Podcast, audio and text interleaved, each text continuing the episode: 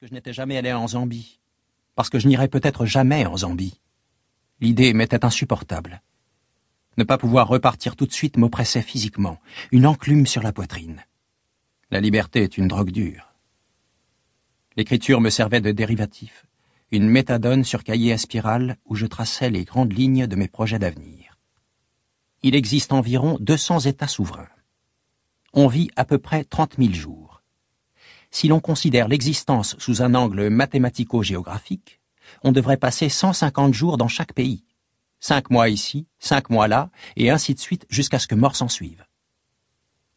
Il faut se rendre à l'évidence. Je dois aller dans tous les pays du monde. Je ne trouverai pas le repos dans l'immobilité. Je me débrouillerai pour dénicher des ressources. Je mériterai mes kilomètres. À nous deux, petites planètes globalisées. J'exige le respect pour mes rêves, aussi insensés puissent-ils paraître. Un fantasme, ça ne se discute pas. Un tel veut devenir une star, un autre posséder un yacht ou coucher avec des sœurs jumelles. Je veux simplement aller à Lusaka, et à Timbu, et à Valparaiso. Certains veulent faire de leur vie une œuvre d'art, je compte en faire un long voyage. Je n'ai pas l'intention de me proclamer explorateur, je ne veux ni conquérir les sommets vertigineux, ni braver les déserts infernaux, je ne suis pas si exigeant. Touriste, ça me suffit. Le touriste traverse la vie curieux et détendu, avec le soleil en prime. Il prend le temps d'être futile, de s'adonner à des activités non productives, mais enrichissantes. Le monde est sa maison, chaque ville une victoire. Le touriste inspire le dédain, j'en suis bien conscient. Ce serait un être mou au dilettantisme disgracieux. C'est un cliché qui résulte d'une honte de soi, car on est toujours le touriste de quelqu'un. Rien n'empêche de concevoir le tourisme comme un cours de géographie à l'échelle 1, et la géographie comme le terreau de toutes les sciences humaines. Sous les cartes, les hommes. La dynamique du monde ne s'appréhende pas en restant dans un fauteuil. Il faut que j'actionne mon mouvement perpétuel. Je ne dois pas traîner. Des civilisations s'écroulent au moment où j'écris et d'autres émergeront à la fin de cette phrase. Elles nous tendent les bras. Je n'ai rien de mieux à faire que de leur rendre visite. Ma place dans le monde, je l'inventerai à chaque pas. Épisode anglais, où l'on mesure l'importance de la liberté de circulation. Je ne me souviens pas vraiment du passage de mon permis de conduire. Ma mémoire conserve à peine quelques bribes de l'obtention de mon baccalauréat. Je n'oublierai jamais mon premier passeport. Un simple carnet tenant dans une poche, du papier permettant de franchir les frontières sans parents et sans autorisation de sortie du territoire. Une quintessence administrative.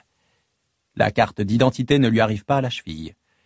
Celle-ci pose les bornes de votre personnalité, sexe masculin, 1m78, signe particulier néant. Le passeport vous donne les clés de la planète. J'étais majeur depuis cinq minutes et pour la première fois je partais seul à l'étranger. Pour une raison qui m'échappe aujourd'hui, j'étais joyeux comme un sac de pierre. Peut-être que je venais de me rendre compte que la vie n'était pas toujours un champ de pâquerettes. J'avais choisi de me réfugier à Londres pendant quelques semaines avec le vague espoir de découvrir qui j'étais. Ce sont les ambitions de cet âge-là. J'ai passé des journées à marcher dans les rues, fouiner chez les disquaires de Soho, contempler l'agitation de Notting Hill ou des puces de Camden. Tout cela était très intéressant, je rencontrais d'autres possibles, mais ça ne m'aidait pas réellement à savoir qui j'étais. Le déclic eut lieu une nuit que j'étais à me morfondre dans quelques pubs anglais du cœur de Londres. Accoudé sur un comptoir, je noircissais des pages de cahiers à spirale dans une navrante tentative post-adolescente de devenir Arthur Morrison. Je zonnais depuis une semaine. Le groupe du pub reprenait Walk of Life, et j'en étais à écrire des sonnets sous Cronenbourg quand quelqu'un a renversé son verre de Guinness sur mes vers de détresse. Une vision, féminine, chevelure fatale et hormones au vent. Note pour les jeunes poètes maudits. Écrire la nuit dans les bars, pour pathétique que ce soit, peut attirer la gourgandine. C'était une vieille, elle avait au moins vingt-cinq ans. Elle portait une robe noire sophistiquée et des talons arrogants. Elle travaillait dans la mode.